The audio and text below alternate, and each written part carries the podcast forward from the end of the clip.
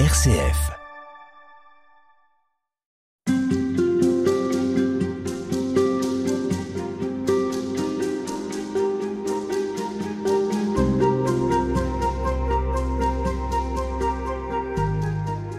Alors nous poursuivons ce parcours de carême avec le frère Nicolas Morin. Vous êtes frère de la fraternité franciscaine de Besançon. Et c'est avec vous que nous découvrons comment François d'Assise peut nous faire comprendre notre relation à Dieu et comment l'approfondir, particulièrement en ce temps de carême.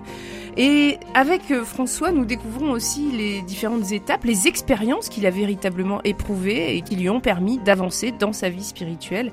Euh, frère Nicolas Morin, on était resté sur euh, le pardon que Dieu nous accorde, sur cette dimension de don l'attente que nous pouvons avoir euh, vis-à-vis de Dieu et ce qu'il peut nous donner. Alors, euh, que va-t-il se passer pour Saint François, pour lui permettre, là encore, de poursuivre son chemin vers Dieu?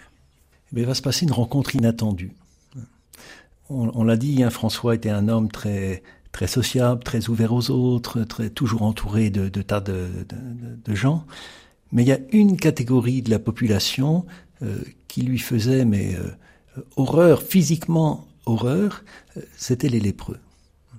Pourquoi? Parce que sans doute que les lépreux représentaient l'exact euh, opposé de ce qu'il voulait être. Hein. François, toujours euh, soucieux de son paraître, évidemment, hein, les lépreux, par leur déchéance physique, sociale, vous savez que à l'époque de François, on enterrait symboliquement les lépreux, c'est-à-dire que ils n'étaient plus tout à fait dans le monde des vivants. Hein. Ils étaient à part, ils étaient exclus évidemment que ça ne pouvait que répulser un homme comme François.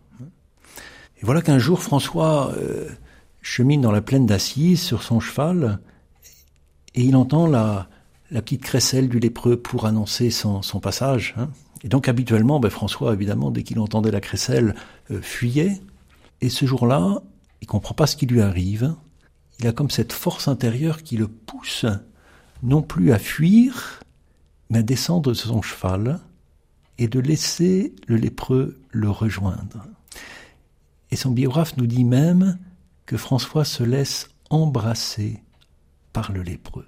C'est très beau, c'est pas, pas François qui prend l'initiative du baiser au lépreux, c'est le lépreux qui l'embrasse. François se laisse faire par le lépreux. Et cette expérience est un tel basculement dans sa vie que c'est le seul moment, François parle jamais de lui-même, en fait, dans ses écrits, et le seul événement qu'il relate, qui est au tout début de son testament, c'est celui-là, et, je vais vous le lire.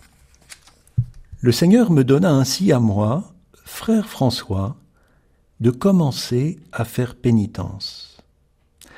Lorsque j'étais dans les péchés, il me semblait extrêmement amer de voir les lépreux. Et le Seigneur lui-même me conduisit parmi eux, et je fis miséricorde avec eux. Et en m'en allant de chez eux, ce qui me semblait amer s'était changé en douceur pour l'âme et pour le corps, et après cela je ne restais que peu de temps, et je sortis du siècle. Vous, vous nous lisiez un extrait du testament en fait de, François. C'est un, testament qu'on a retrouvé euh, tout de suite après sa mort oui, tout à fait. Oui, ça fait partie avec la, règle. Hein. le testament est toujours lié à la règle, et pour nous franciscains, c'est le cœur de notre vie. Hein. C'est-à-dire que vous lisez euh. le testament aussi dans, dans, votre communauté, on lit le testament de François Oui, bien sûr, bien sûr. Hein. Et, c'est un signe pour chaque frère que le testament commence par la rencontre du lépreux, pour nous dire le cœur de ta vocation est là, est là. Hein. Alors qu'est-ce qui se passe? Qu'est-ce qui se passe hein?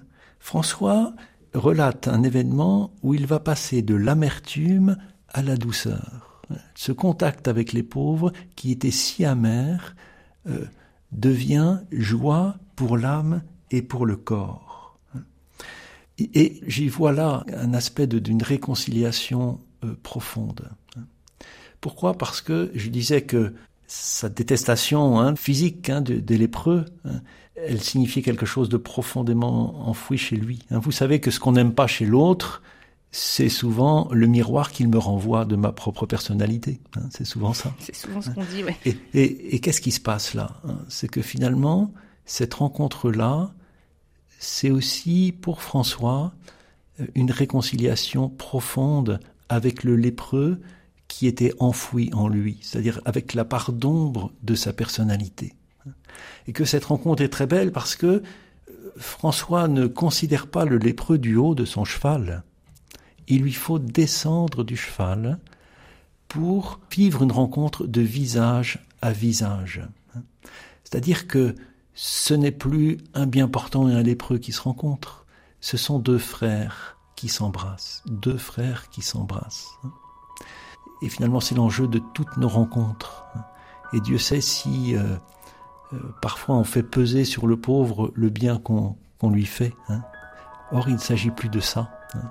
Il s'agit dans la foi, dans le Christ, de deux frères qui se rencontrent et qui acceptent euh, de recevoir l'un de l'autre, de se recevoir l'un l'autre comme des frères.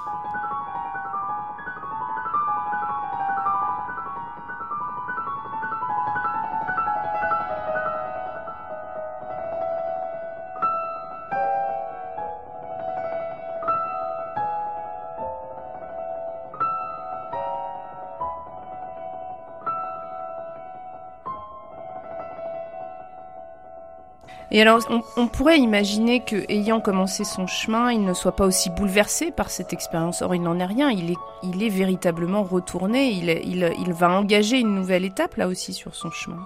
Oui, et, de cet événement-là euh, se joue euh, tout le reste de sa vie.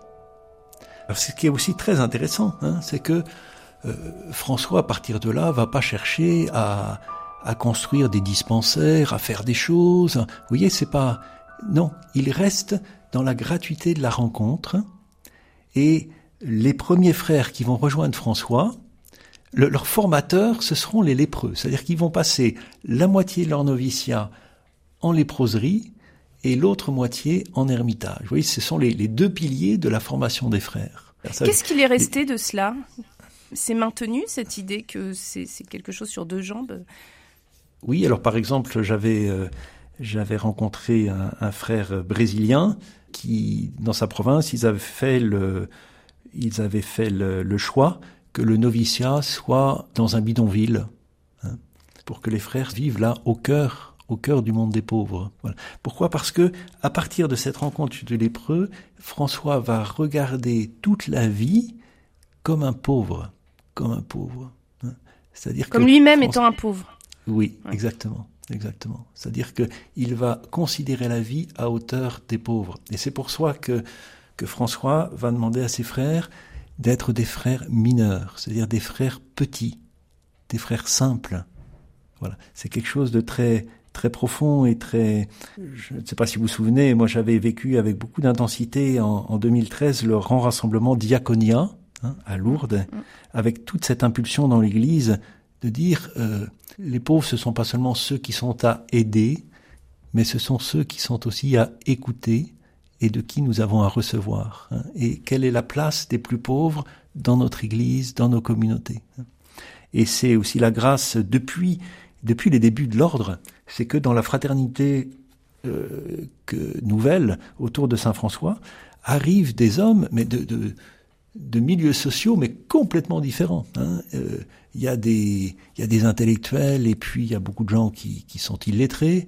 Euh, il y a des prêtres, il y a des laïcs, il y a des nobles, il y a des bourgeois, il y a des voilà. Euh, et tout ce monde-là est uni par quoi? Bah, Déjà par le fait que, avant d'entrer, François leur dit bah, "Écoute, tu fais selon l'Évangile, c'est-à-dire tu vas vendre tout ce que tu as, tu donnes tout aux pauvres." Et donc chacun entre sans rien, les mains vides. Et donc il y a une et, François insiste beaucoup pour dire parmi vous euh, nul hein, n'aura de rapport d'autorité les uns sur les autres, mais vous serez tous des frères, tous frères mineurs. Et si vous pouviez faire un, rapprochement avec le carême, alors euh, c'est aussi un temps de partage, un partage qui, qui est, euh, j'aime bien votre expression à hauteur d'homme, qui est d'homme à homme, qui est face à face. Est-ce que c'est peut-être ça aussi qui nous est demandé pendant ce carême? Oui, je dirais surtout ne pas fuir la rencontre, ne pas fuir le visage de l'autre.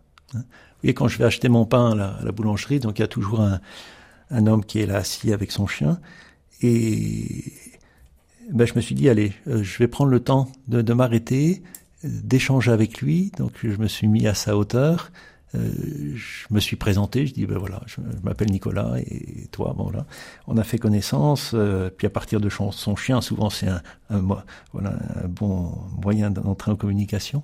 Et, du coup, il y a une vraie relation qui s'est nouée. C'est-à-dire que j'étais pas celui qui lui donnait une pièce, j'étais celui qui, ben, qui mendiait simplement une relation avec lui.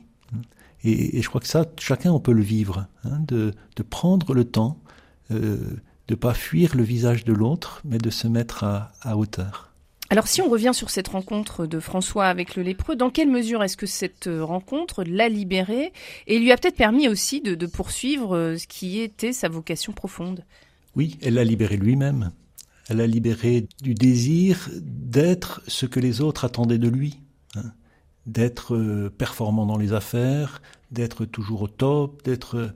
Et, François découvre une autre réalité, hein, que la richesse elle n'est pas dans le, dans le paraître, que la richesse, elle est dans, dans la vérité de la relation.